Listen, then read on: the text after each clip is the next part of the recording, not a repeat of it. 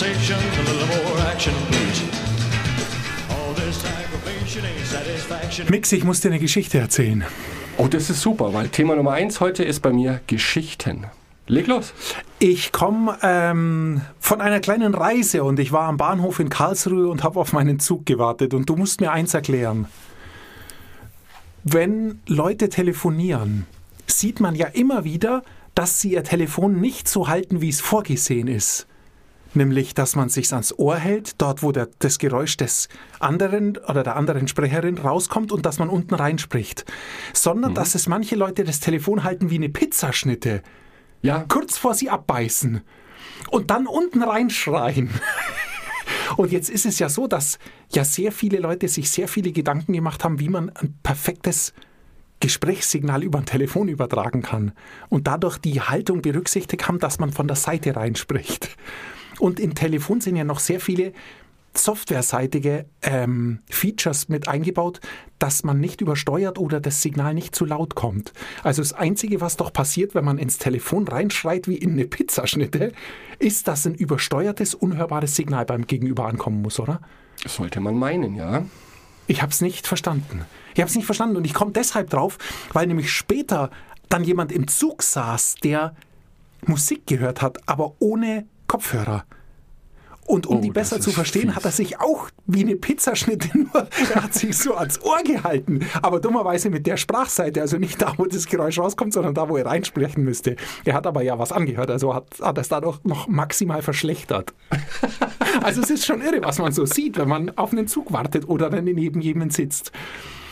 Das da nur als kleine Einstiegsanekdote. zu sprechen, wenn nicht mal die Anwendung eines Telefons funktioniert. Ja, Bei vielen Leuten. Aber es ist eine gute Geschichte. so, jetzt, es ist ja wichtig, dass man, wenn man eine Sendung macht, dass man erstmal auflockert. Weißt du, Ja. ich habe uns jetzt aufgelockert, wir sind jetzt entspannt, sind nicht so verkrampft und können jetzt sofort ins Thema einsteigen, was immer noch dein Buch ist. Ich bin schon ein bisschen verkrampft, Sendung- weil es ist hier wahnsinnig kalt. Es ist immer noch stockdunkel. Ui, und jetzt habe ich die Rändel, heißt doch so, Rändelschraube am Mikrofon verstellt. Ich habe ich habe so satt, ich habe es stundenlang eingestellt. Dass dann ein Dilettant kommt und ins Telefon schreit wie in eine Pizza. Aber Mix- danke für die Hinleitung. Es geht ums Glück. Du hast gesagt, es geht um das Glück. Es geht um Glück und im großen Zusammenhang immer noch von Scrum. Okay. Was ist Glück? Wie wichtig ist Glück im Zusammenhang mit Arbeit? Ich bin sehr gespannt, wenn du mir jetzt sagen kannst, was Glück ist. Ich stelle hier die Fragen. Oh Gott, das wollte ich schon immer sagen. Möchtest du wirklich, dass ich jetzt. Äh, ich bin ja ein äh, Glücksritter. Großer Glücksritter-Fan. Ein alter Film, 90er Jahre, würde ich sagen. Nein, ich, äh, Glück ist ein Thema, finde ich. Aber ähm, wenn du es jetzt so anstößt, muss man ja auch wieder erstmal unterscheiden, was für eine Art von Glück es ist. Also ich bin glücklich, wenn ich frisch verliebt bin. Ich bin glücklich, wenn die Sonne scheint. Ich bin glücklich, wenn ich befördert werde. Ich bin glücklich, wenn ich pleite bin und einen 10-Euro-Schein auf dem Boden finde. Aber, und da komme ich wahrscheinlich eher zu der Art von Glück, auf die du hinaus willst, ich bin auch glücklich, wenn ich was geschafft habe zum Beispiel. Genau. Darum geht es um, welchen Einfluss so ein großes Wort wie Glück auf unsere Arbeit haben kann. Denn ich habe so den Eindruck, dass wenn es darum geht, seinen Arbeitsplatz zu definieren, und du hast letztes Mal von Studien gesprochen, wo nachgefragt wird bei Arbeitnehmern, was sie in der Arbeit brauchen, ist Glück eigentlich kein großes Thema. Weil natürlich, es ist ein schwer zu definierender Begriff, aber Glück, glaube ich, und das glaube ich, dass nicht nur ich das glaube, hat einen großen Einfluss darauf, wie erfolgreich du in der Arbeit sein kannst. Und mit erfolgreich meine ich jetzt wiederum nicht Karriere zu machen, sondern Fortschritte zu machen und zufrieden nach Hause zu gehen und auch ein zufriedenes Team zu hinterlassen. In dem Zusammenhang spreche ich von Glück und denke, dass das sehr wichtig ist. Und die Masterfrage ist, kann man sowas messen? Wie kann man sowas bewerten? Weil Glück ist ja für jeden unterschiedlich. Und wie kann man das vielleicht mehr in den Vordergrund stellen?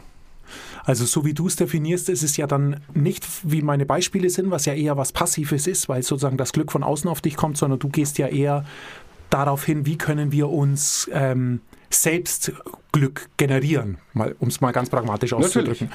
Ähm, und natürlich ist es sehr individuell und ganz trifft es nicht. Also meine, mein, ähm, meine Studie, die ich letztes Mal ähm, hier zu dem Thema hatte, da ging es ja darum, was die Leute am zufriedensten macht. Ja. Also vielleicht schwingt da auch ein klein wenig, was sie am glücklichsten macht. Und da war eben ja das Ergebnis, dass es Resultate sind. Genau. Und es gibt zum Glück ein, also es gibt zum Thema Glück ein Zitat, das ich leider nicht mehr genau weiß und ich weiß auch nicht, von wem es war. Ähm, das ging aber etwas so, ähm, der Anfang des Weges ist Mut und am Ende des Weges steht Glück. Okay. Und damit ist eigentlich ja wirklich alles gesagt. Also damit sind wir genau bei der Art von Glück, über die wir wahrscheinlich sprechen wollen, nämlich sozusagen aktives Glück. Glück, das ich selbst generiere aus dem, was ich tue. Also wo Glück dann eher fast zu einem Verb wird als zu einem Nomen. Ich glaube, das ist der große Knackpunkt. Ähm, Glück ist laut der Definition von Jeff Sutherland, also dem Autor des Buchs Scrum, und dem kann ich mich sehr gut anschließen. Glück ist kein Zustand, sondern Glück ist ein Prozess. Und das sollten wir im Kopf behalten. Das heißt, wir sind glücklich, oder ich stelle diese These in den Raum, wir sind glücklich, wenn wir etwas tun können, das uns erfüllt. Mal jetzt ganz grob dargestellt. Dass es nicht unbedingt immer das Endergebnis sein muss, was auch wichtig ist, aber noch viel wichtiger ist es, dieses Glück nicht explizit zu suchen, indem man ein Resultat präsentieren kann, sondern das Glück bereits in dem Moment zu finden, wenn man auf dem Weg ist, ein bestimmtes Resultat zu erreichen. Das Also wäre der der, Idealzustand, natürlich. Bitte? Das wäre ideal. Das wäre ideal, genau. Problematisch ist es aber natürlich auch in der heutigen Arbeitswelt und generell, denke ich, in der Gesellschaft, dass mit Glück immer Ergebnisse äh, in Einklang gebracht werden.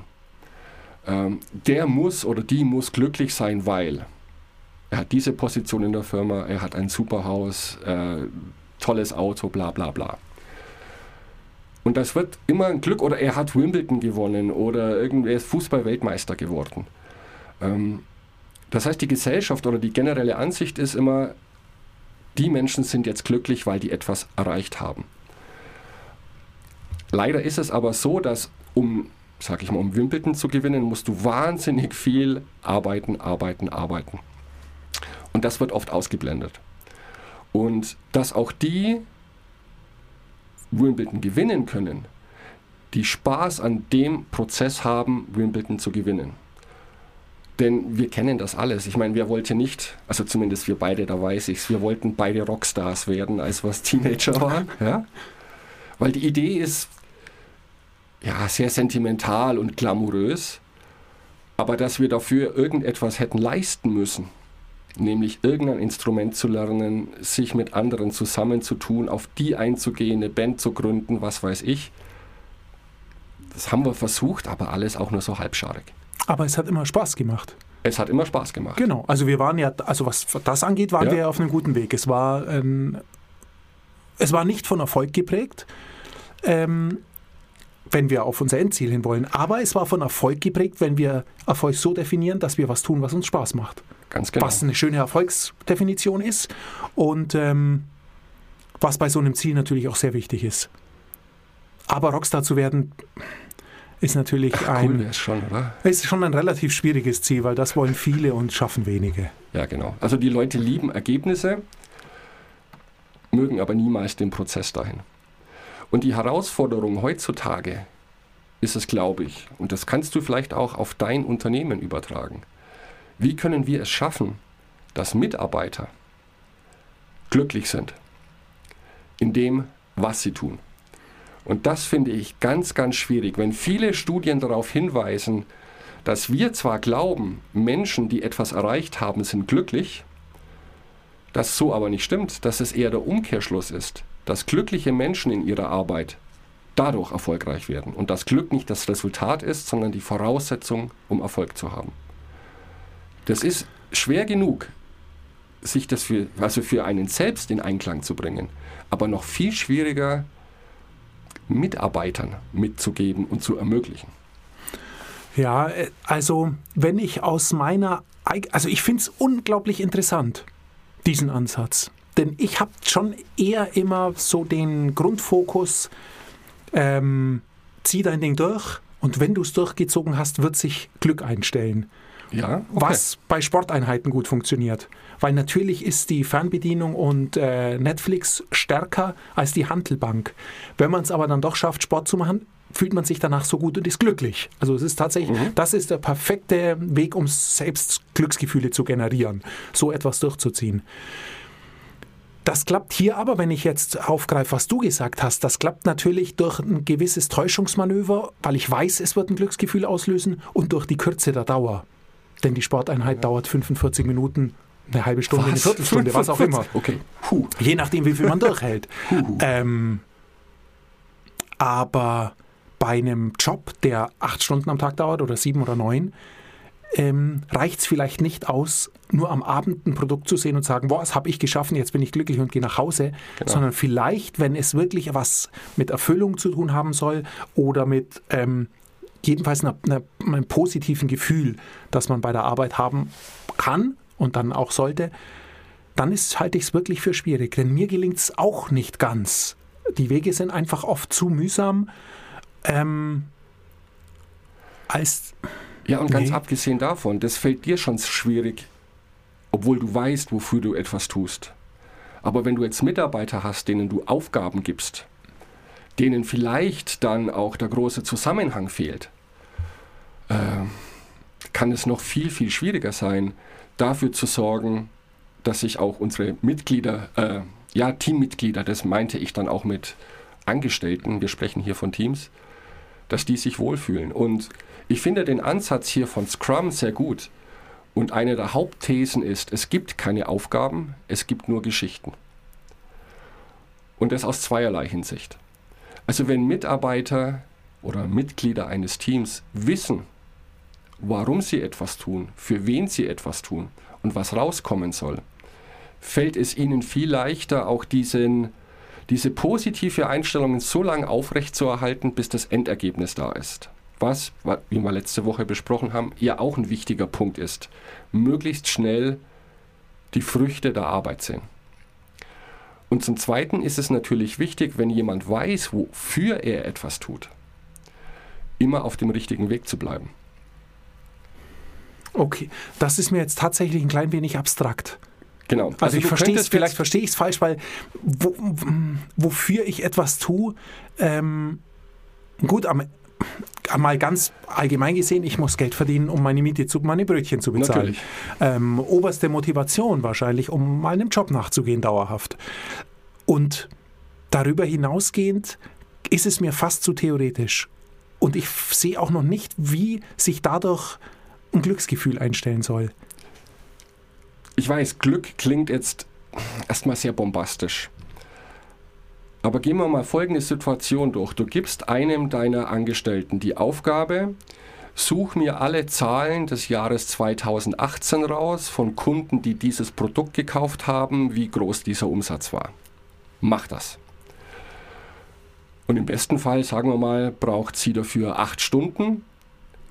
Und ich füge hinzu acht Stunden stupides, Zahlen zusammensuchen, vielleicht noch in unterschiedlichen Softwaresystemen.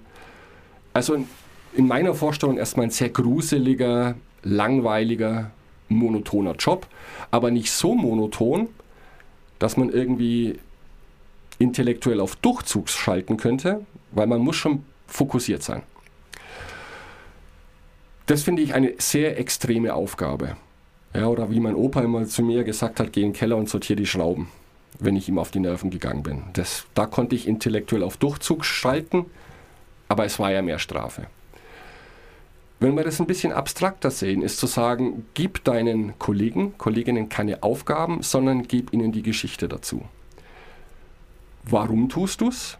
Für wen ist es? Und was genau tust du?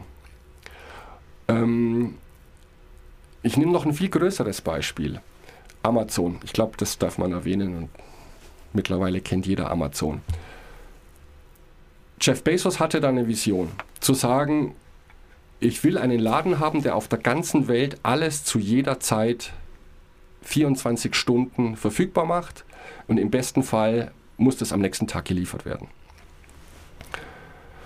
Wenn er dann zu seinen Angestellten gesagt hätte, geht los und baut mir das, hätte das nie funktioniert.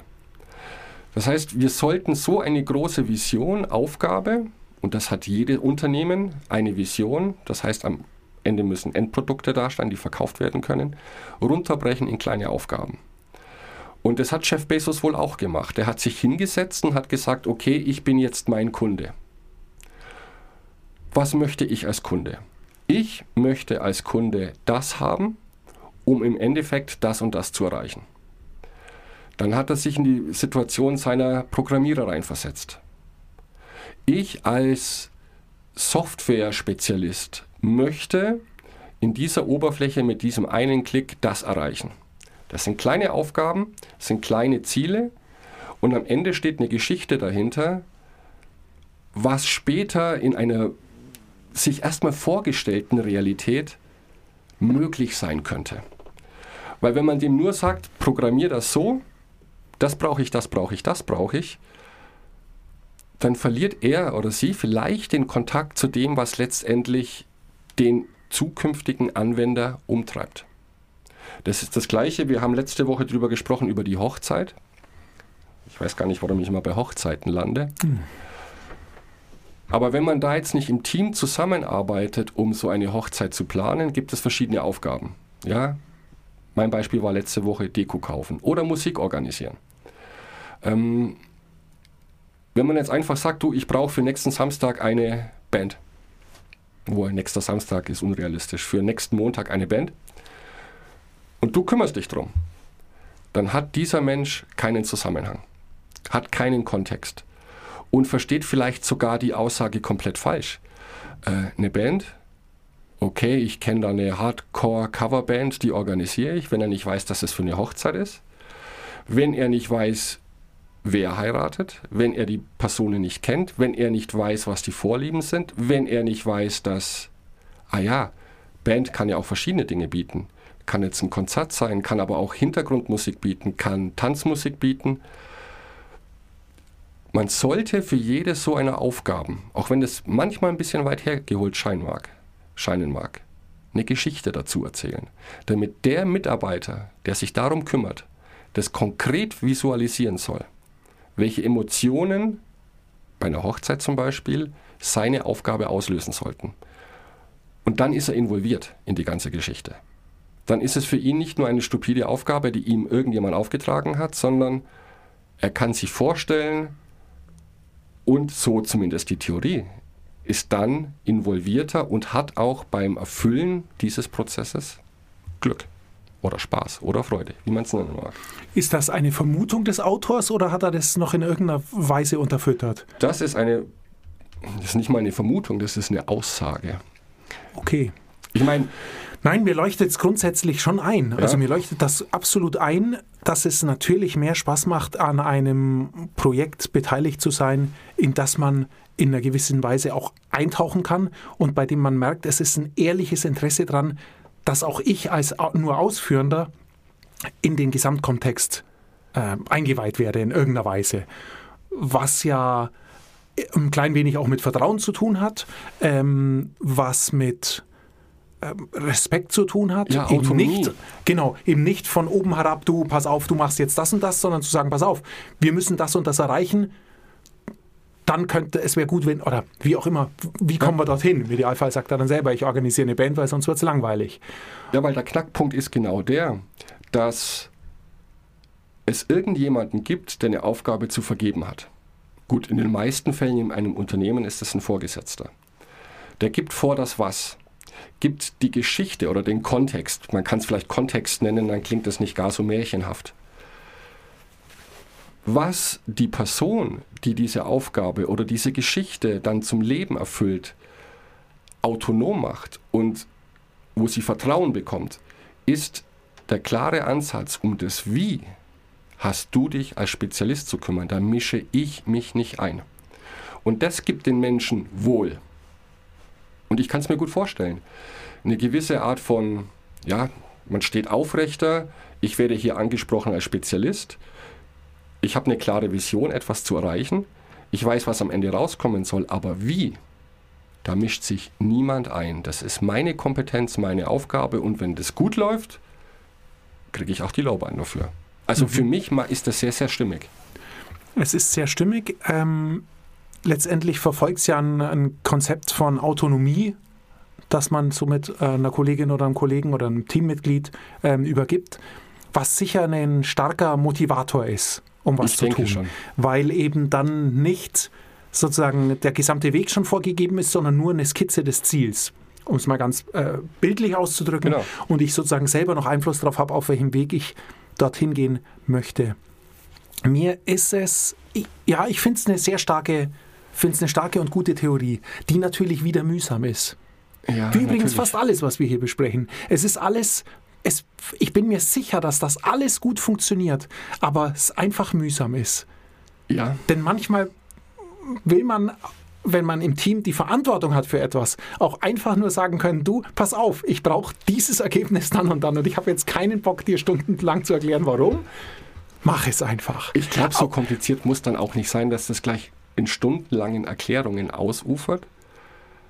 Und ich möchte das einfach nur mal auch im Hinterkopf behalten, auch für mein Unternehmen, ähm, für generell auch, wie wir beide zusammenarbeiten. Gut, bei zwei Personen ist noch relativ geschmeidig, aber da kommen vielleicht immer mehr ins Team, um nicht in die Falle zu tappen, zu sagen, ich mache das jetzt schon seit zehn Jahren, ich hole mir jetzt einen neuen Mitarbeiter, ein neues Teammitglied, um an den bestimmte Aufgaben delegieren zu können.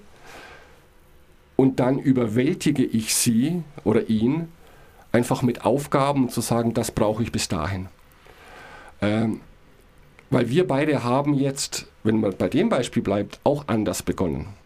Wir haben nicht bei den Aufgaben begonnen. Die haben sich, ah ja, dieses Wort Vision, ich weiß, aber es ist so, wir hatten eine Vision, wir wollten etwas machen, daraus haben sich die Aufgaben ergeben. Du meinst unser, den Podcast Den jetzt Podcast hier? zum Beispiel. Oder? Okay, ja. manche andere Dinge, die wir zusammen gemacht haben oder noch machen werden und planen. Und ich denke, das ist auch wichtig, wenn man sich da Hilfe an Bord holt, dass die zumindest zum Teil genauso emotional involviert sein sollten und nicht nur reine Ausführer einer bestimmten Tätigkeiten sein. Und das betrifft ja auch größere Dinge. Äh, Du würdest ja nie zu einem Dienstleister sagen, hey, ich brauche eine neue Homepage. Mach mal. Und dann ist er völlig sich selbst überlassen und sagt, ich mache jetzt so, wie ich denke, dass das gut ist für dein Unternehmen. Und es kann aber komplett in die Hose gehen. Auch wenn das toll aussieht, auch wenn das gut gemacht ist. Wenn das nicht das transportiert, was du als Unternehmen vermitteln möchtest, ist es völlig sinnlos. Das heißt, die Menschen brauchen zumindest einen Einblick in deine Vision. Die brauchen die Geschichte dahinter. Und ich glaube, so funktioniert generell gutes Marketing. Also, ich würde da gar nicht so weit gehen und über die Menschen sprechen, denn was du sagst, trifft schon auf mich zu. Dass ich mich grundsätzlich, wenn ich mir diese Zeit nehme oder es so klar visualisieren kann, was meine Vision ist bei dem, was ich tue, Ja. dann tue ich mich immer leichter. Natürlich. Also, ähm, das funktioniert natürlich für uns alle. Ähm, am besten ist, wenn man sich selbst generieren kann, also wenn man selbst die Möglichkeit hat zu sagen, okay, ähm, was ist es denn, was ich machen möchte und, oh, jetzt haben wir es wieder, warum möchte ich das Ganze machen? Ja, ganz wichtig. Ähm, aber wenn wir jetzt drüber reden, wie kann man in einer Organisation oder in einem Team äh, für Glück sorgen, dann finde ich deinen Ansatz natürlich sehr stark, weil er eine von sicher mehreren Komponenten sind, die für äh, Glücksgefühle in Organisationen oder Teams verantwortlich sind. Aber es ist ein starker Punkt, weil dadurch ja vieles erreicht wird. Also du schaffst ja durch das Einbeziehen aller in die Vision, in das Endergebnis, Ja. in die Wünsche, die man hat, schaffst du ja auch schon mal eine Gemeinschaft. Und auch das halte ich für extrem wichtig, wenn ein Team wirklich gut funktionieren muss. Dann müssen sich die Leute auch in einem sozialen Miteinander gut verstehen.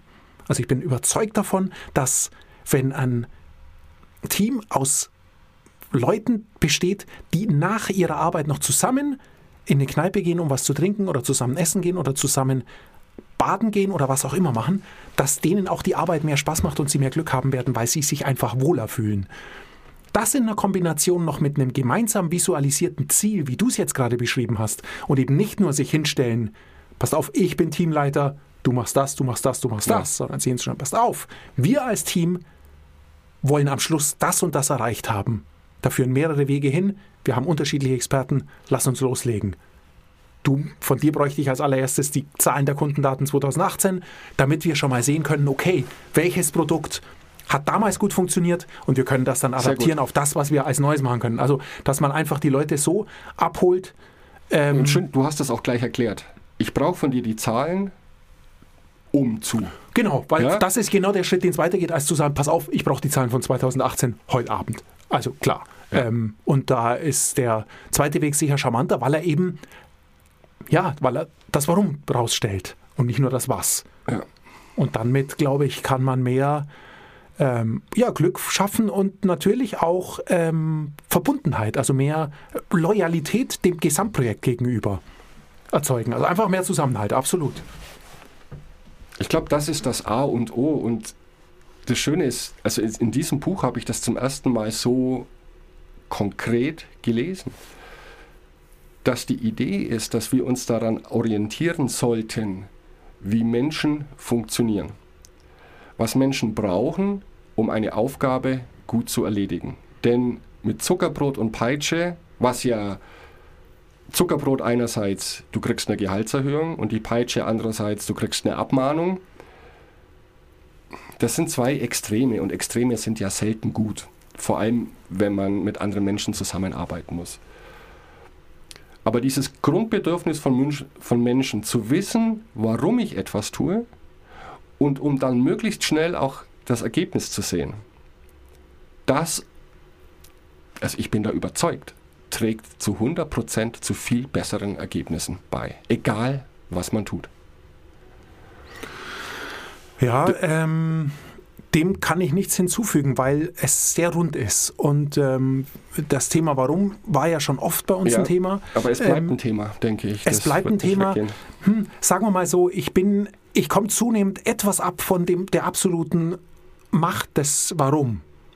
Ähm, denn du hast es selber gerade etwas schon äh, eingebremst, das Warum, weil du hast gesagt, es ist wichtig zu wissen, warum man was tut.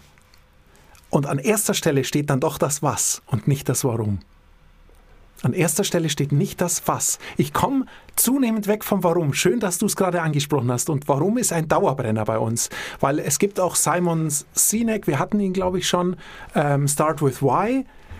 Weiß ich Ähm, noch gar nicht, ob wir das schon hatten. Oh Gott, das ist schon ich- zu lange her. Vielleicht hatten wir es schon. Aber wir können das ja nochmal noch. prüfen. Wenn wir es noch nicht hatten, schneiden wir das einfach raus. Ähm, Du bist ein großer Freund vom Rausschneiden. Aber also alles oder so viel auf das Warum tue ich etwas zu projizieren, gefällt mir deshalb nicht, weil mir das Warum zu, mh, zu jetzt bezogen ist, zu wegbezogen ist. Du hattest vorhin äh, einen Wimbledon-Sieger angesprochen, dann bleiben wir gern beim Sport. Angenommen, ich will einen Marathon laufen. Wenn ich mal einen Marathon laufen will, dann weiß ich, warum ich viel trainiere. Ich weiß, warum ich viel trainiere. Wenn mich dann jemand fragt, du, warum trainierst du jetzt jeden zweiten Tag laufen? Dann sage ich, weil ich einen Marathon laufen will. Okay. Dann ist aber das Was die Kraft. Ich will einen Marathon laufen. Und nicht das Warum. Weil warum? Naja, es ist einfach das, was ich am liebsten möchte. Warum? Warum ist, warum ich so viel trainiere. Damit erkläre ich das Was. Also ich komme zunehmend weg vom Warum, sondern konzentriere mich mehr aufs Was und sage, okay, es gibt eine Sache, die möchte ich machen. Warum möchte ich sie machen? Gut, ich möchte sie einfach am allerliebsten machen.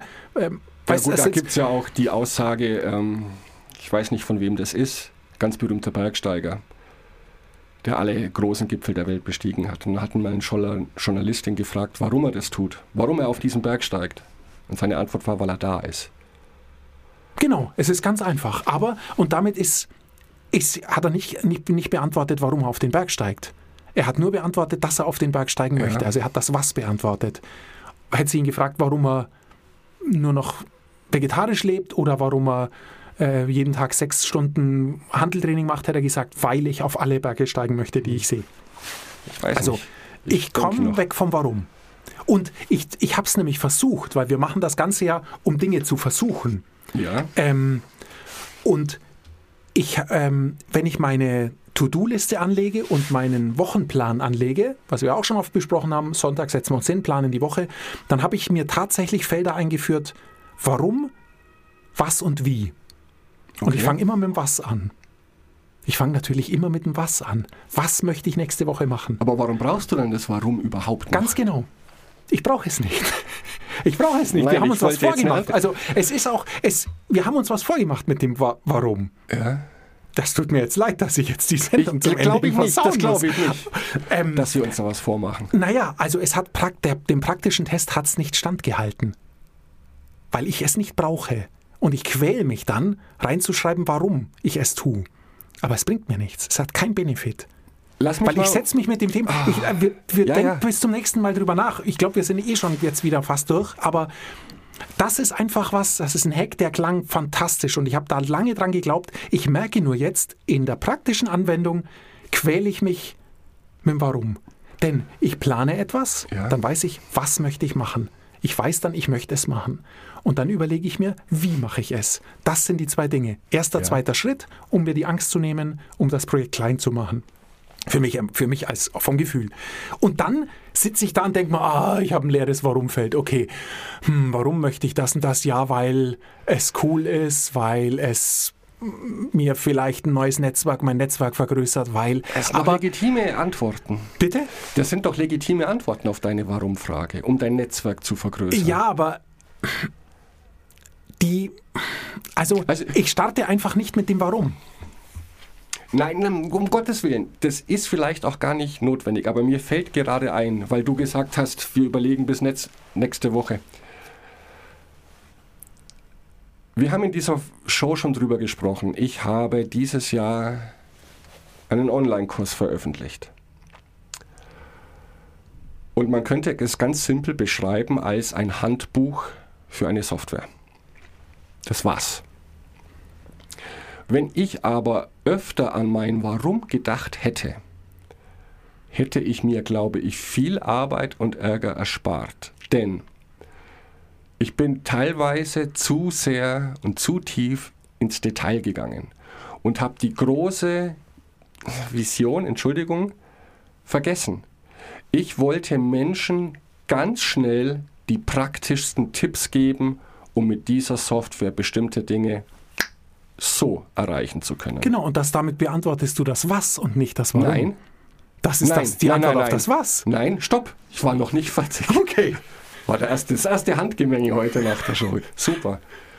Jetzt hast du mich aber dermaßen aus der Bahn gekehlt. Nein, wenn ich an dieses Warum, wenn ich mir meine Zielgruppe konkret vorgestellt hätte, ist nämlich eine quick und dirty Antwort auf ein dringendes Problem, das mich davon abhält, meine Arbeit zu erledigen, weil ich bestimmte Funktionen dieser Software nicht kenne.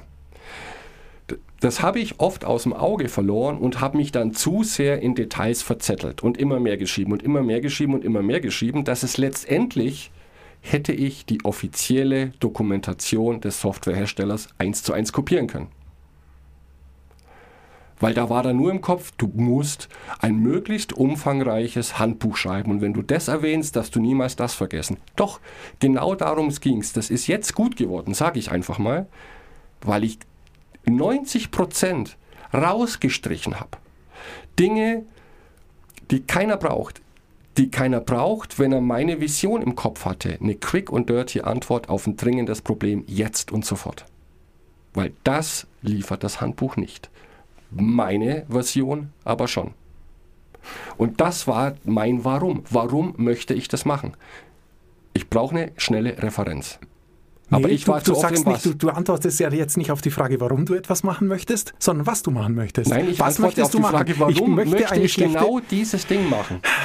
Mir ist es einfach fast zu konstruiert. Ich weiß, dass es schön klingt mit dem Warum, weil das so ein bisschen eher was Abgehobenes und so was Erfüllendes schon hat und fast was Wärmendes. aber es ist wichtig. Aber es ist einfach, es trifft's nicht. In Oh, du tust praktisch, es hält nicht stand, weil du hast letztendlich dich doch immer nur ums Was gekümmert. Und dann jetzt in, in der Nachschau es, es es schadet nicht, sich auch mal zu fragen, sag mal, warum mache ich das eigentlich alles? Aber es bezieht sich dann doch immer wieder mehr auf den Weg als auf das Ziel. Das Ziel ist immer das Was. Das kommt Der immer Weg als immer erstes. Ziel. Und dann kommt das Dann kommt ein, vielleicht das Wie und dann das Warum. Warum machen wir überhaupt diesen Podcast? Wieso, weshalb, warum? Sollen wir Schluss machen, Mix? Es wird sonst zu turbulent und wir springen zu sehr von Thema zu Thema. Wir machen jetzt Armdrücken, um zu gucken, wer recht hat. Das machen wir. Bis nächste Woche. Oh, hast du ein Buch? Entschuldigung. Kurz. Bist du fertig? Nee, eigentlich nicht. Ich könnte noch weiter, weil ich habe noch ein ganz wichtiges, brennendes Thema. Du kannst noch ganz kurz dein wichtiges brennendes Thema nächstes Mal ansprechen und dann komme ich mit dem neuen Buch gleich. Es wird sehr spannend. Ich mache nächstes Mal nur die Einleitung. Es wird sehr spannend. Gut, dann mach da eine Überraschung draus. Ich will es noch gar nicht wissen. Alles klar? Mix bis dann. Ciao.